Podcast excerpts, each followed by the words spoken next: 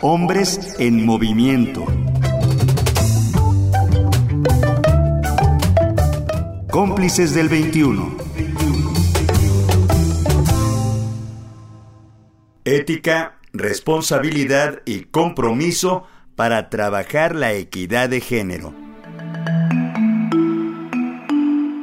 Ética en el campo de la investigación es devolver y socializar el conocimiento, afirma Juan Guillermo Figueroa, filósofo y estudioso de la masculinidad.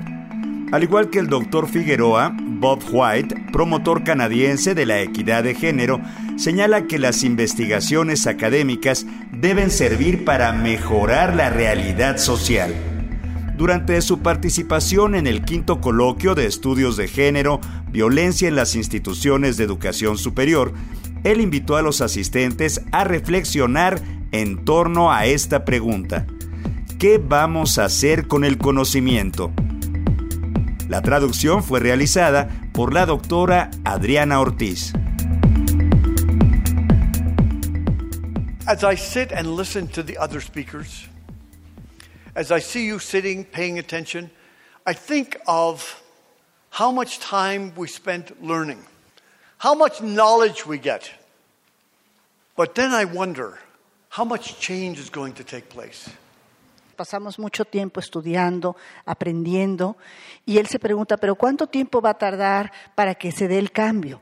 Porque es fácil adquirir el conocimiento, porque es importante adquirir el conocimiento, pero ahora es qué vamos a hacer. Y entonces les está postrando aquí esta, esta gráfica donde habla de cómo cambiar el comportamiento. Entonces lo que dice el profesor es que en realidad el, cambio de actitud es lo que va a traer un cambio de comportamiento. Entonces uno se pone a pensar, por ejemplo, después de estos días de discusión tan intensa que estamos teniendo para hablar sobre el tema de la violencia de género, ¿Cómo le vamos a hacer para cambiar? Sería ideal tener, por ejemplo, unas gráficas que nos dijeran, bueno, antes del evento este era el número de quejas que había, después del evento pasó esto y realmente hay una diferencia, pero ¿es posible hacer esto? No es posible ver cambios estadísticos en poco tiempo porque los cambios culturales, aún en instituciones universitarias, requieren de tiempo para producirse. Para acelerar el proceso social, el maestro Bob White sugiere convertirnos en una influencia responsable y positiva que promueva relaciones equitativas en nuestro entorno educativo, laboral y social. The extent you have influence, you have responsibility. I have influence all over the world. I have influence in companies I work with and in guide, in, in schools, and people I teach. Therefore, I have responsibility. That's what came out of this.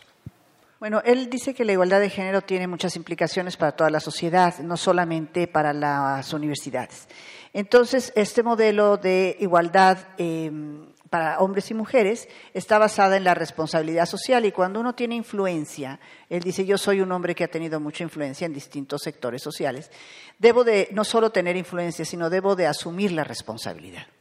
Él se da cuenta que en México ha habido una mejora considerable para las mujeres, particularmente en el campo de la educación. Y sin embargo, en realidad las mujeres dejan de ir a la escuela no porque no quieran, sino por falta de condiciones para hacerlo, por pobreza. Y también por una educación que hace que 25 mil niñas, por ejemplo, entre las edades de 10 y 14 años, se hayan casado. Y cuando se casan las niñas, muchas veces se interrumpe el proceso o se termina el proceso educativo. Como individuos y como organizaciones nos tenemos que preguntar si tenemos una responsabilidad con estas niñas y si lo vamos a hacer y si lo queremos hacer. Él piensa que sí, que sí la tenemos y que esto es hacer uso de nuestra influencia.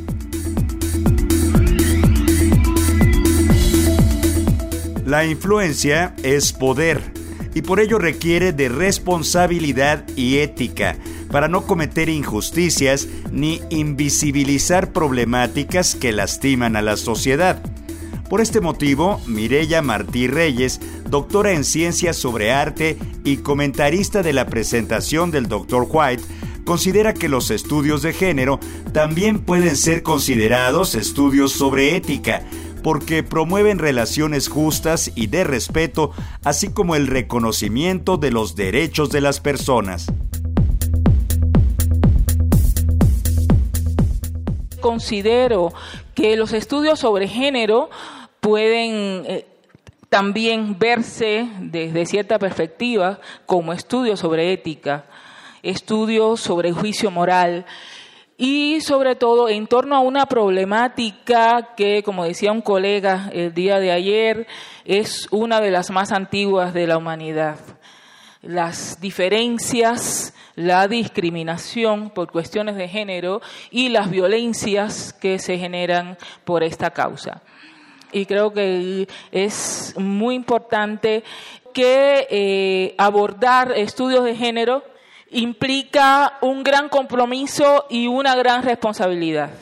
Y esto lo tenemos como investigadores, lo tenemos como docentes, lo tenemos como colegas, lo tenemos como compañeros de nuestros estudiantes.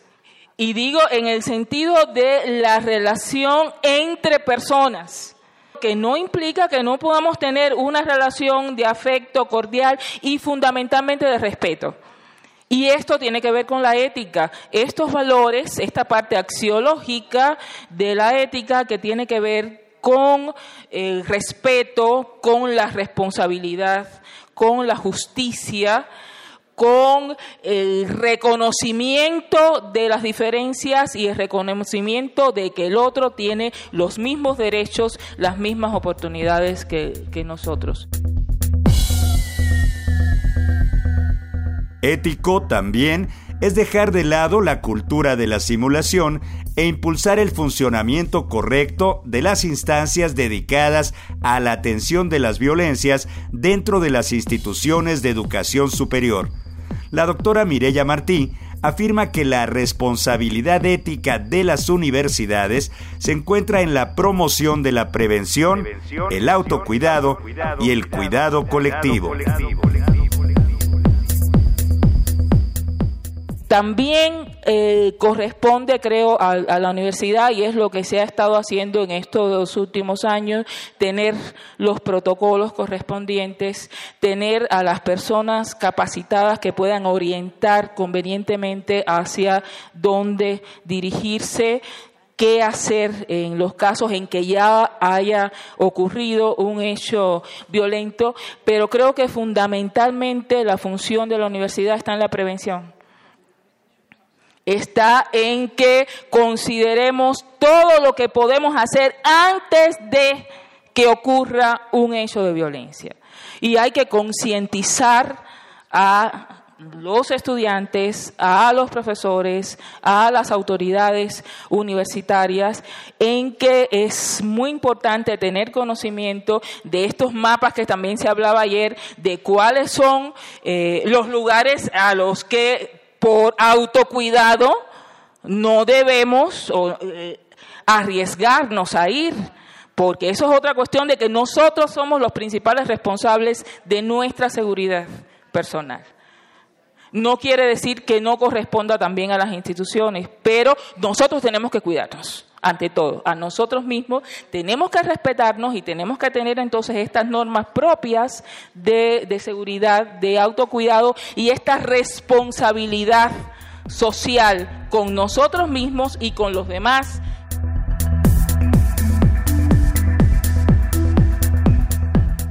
Socializar el conocimiento es acción. Difundir ese conocimiento también es acción. E incorporarlo a nuestra vida cotidiana es la meta la acción que nos llevará a un proceso de transformación. Influir en las otras personas, invitarlos a reflexionar en sus relaciones interpersonales en la vida cotidiana es hacer uso de nuestra influencia. Y la ética será pensar en el bien común. Este pensamiento es el que guía el periodismo de investigación que realizamos los cómplices del 21. Asumimos la responsabilidad de los programas que realizamos porque, como medio de comunicación público, estamos obligados a difundir información que promueva identidades pacíficas, y empáticas, en compañía de audiencias dispuestas, motivadas para promover la paz y participar en la construcción de una cultura de género más justa e igualitaria. ¿Te nos unes? Apúntate, apúntate, apúntate. www.cómplices.org.mx Aquí encontrarás la conferencia Aspectos éticos de género y equidad en la educación de Bob White, maestro en Administración y Negocios Internacionales y promotor de la equidad de género. Esta conferencia se presentó en la Universidad de Guanajuato el 13 de marzo de 2019.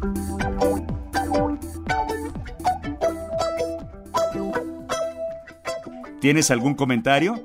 Compártelo con nosotros. Twitter, arroba entre hombres. Facebook y YouTube, entre hombres 1060.